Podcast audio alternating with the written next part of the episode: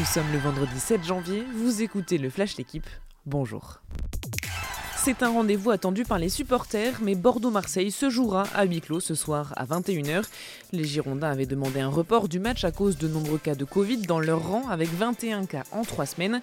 Mais la LFP a refusé et a déclenché la colère des dirigeants bordelais. Admar Lopez, le directeur sportif, estime que son club n'a pas été respecté.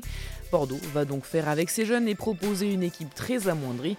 Forcément dommage pour les Girondins qui veulent conserver leur série de 44 ans sans défaite contre l'OM à domicile. De leur côté, les Marseillais déplorent aussi une augmentation des cas de Covid.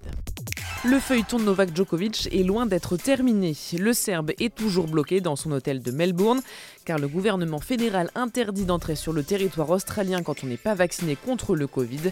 Le numéro 1 mondial avait reçu une dérogation pour participer à l'Open d'Australie, mais son visa a depuis été annulé. Il tente maintenant un recours qui sera examiné lundi. Pourra-t-il disputer le tournoi? Ses avocats ont trois jours pour trouver la parade. Dossier complet à retrouver dans l'équipe. Retour en piste pour Perrine Lafont. Il y a trois semaines, elle avait très lourdement chuté à l'Alpe d'Huez. Un incident impressionnant avec un choc violent aux côtes et surtout au moral. Mais la championne olympique est désormais prête à rebondir. Il lui reste quatre étapes de Coupe du Monde avant les JO, dont celle d'aujourd'hui au Canada. Un mois pour préparer au mieux les Jeux olympiques de Pékin. Quand un des slaloms de la Coupe du Monde tourne à la mascarade, c'était hier à Zagreb en Croatie.